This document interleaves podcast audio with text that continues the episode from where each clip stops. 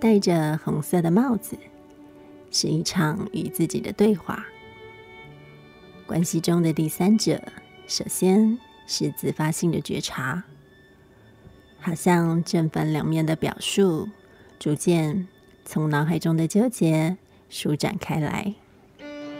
触动着的是当事者隐而未显的心房，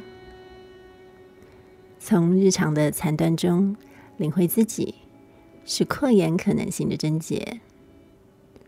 曾在。将处心积虑的讨好当做关系中唯一通常的对照，在我爱的人和爱我的人之间，却往往忽略了自己这个我的存在。